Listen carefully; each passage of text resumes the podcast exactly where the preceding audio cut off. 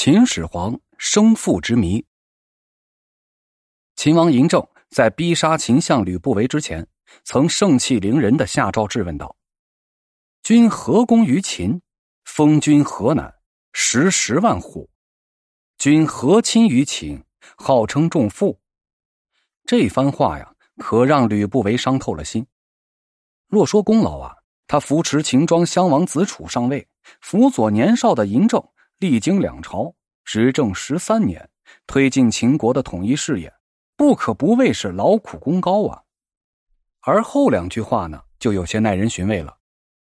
吕不韦被尊为重父，自然呢是因为他位高权重，而非血缘关系。嬴政特意强调这一句，反而呢给人一种掩人耳目的感觉。难道真如两千多年来的一些传闻所说，嬴政？并非子楚的亲生儿子，而是吕不韦之子。秦始皇生父之谜啊，是历史上的一桩公案。这一看似荒诞的故事，并非出自《拜官野史》，而是起源于司马迁的《史记》，可以说是专家认证的皇室秘闻。这两千多年来啊，很多史学大家都说不明白。在遇见异人之前，吕不韦啊，已经是一个家累千金的大商人。从古至今呢，发财后的富商经常要考虑事业转型。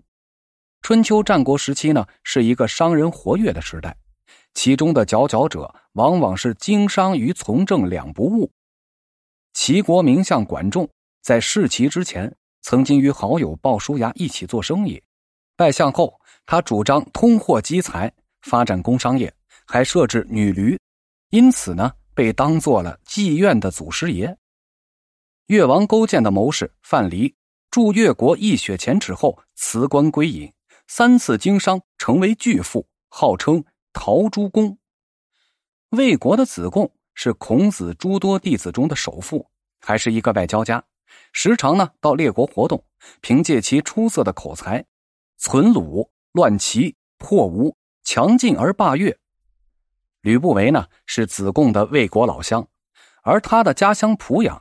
也就是今天河南的濮阳啊，与范蠡发家的陶，也就是今天山东的定陶，离得也不远。我们不知道这些叱咤风云的大商人是否对年少的吕不韦造成了某些心理的冲击。吕不韦在现实财务自由后啊，他也决定把买卖做到政治上。他看中的潜力股呀，是秦昭襄王之孙，秦国太子安国君嬴柱之子。也就是沦落到赵国当人质的异人，这异人呢，虽是正儿八经的秦国宗室，但姥姥不疼，舅舅不爱。他爸安国君呢，生了二十几个儿子，连自己孩子的名字我估计都记不住。秦昭襄王呢，把这个毫无存在感的孙子就派去赵国当人质，也从来不管他的死活。异人在赵国为质的时间呀，正是长平之战爆发的前后。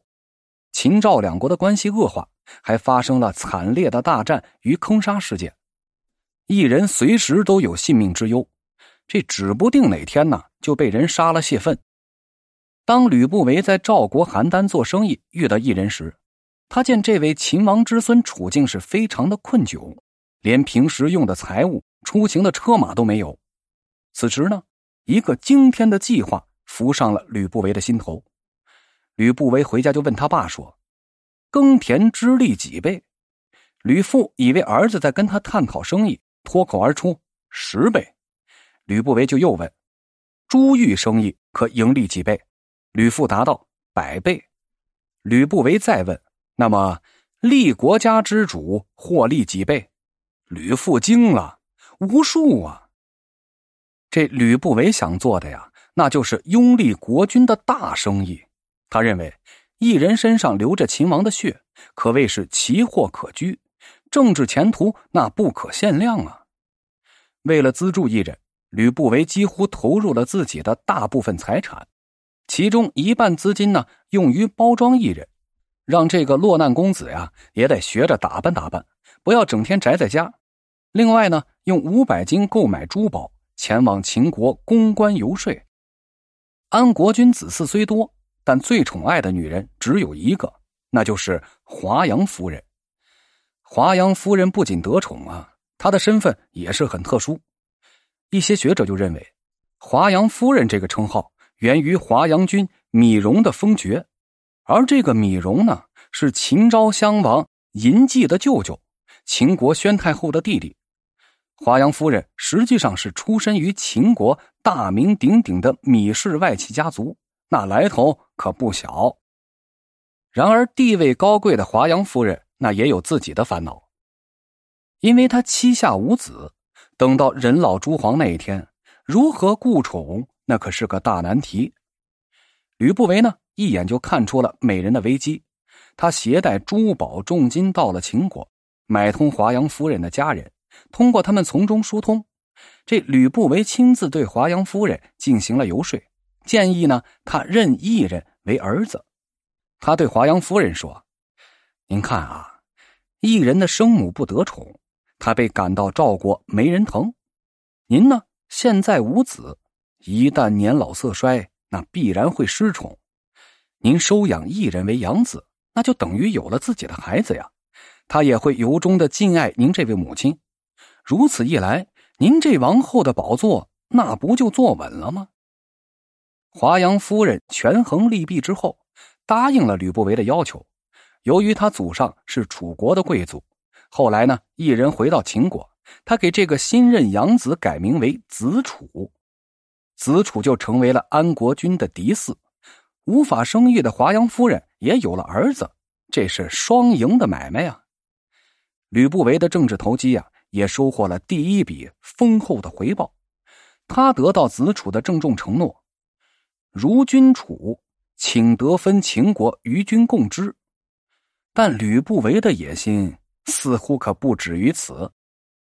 吕不韦在赵国邯郸是多次设宴款待子楚，这期间呢，子楚为一个美貌的吴女士目不舍离，心神荡漾。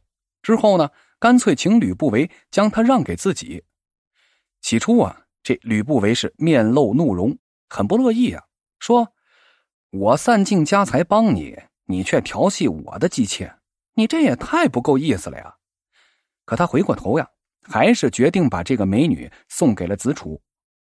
这个女子史称赵姬，她就是秦始皇嬴政的母亲。